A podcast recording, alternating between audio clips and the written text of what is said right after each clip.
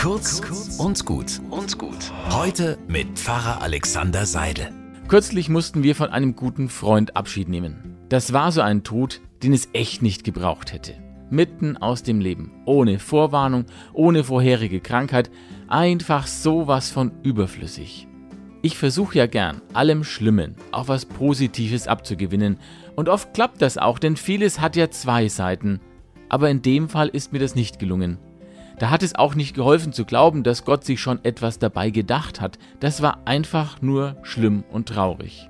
Aber damit bin ich ja nicht alleine. Sogar in der Bibel finde ich Worte, wo Menschen genau das ausdrücken.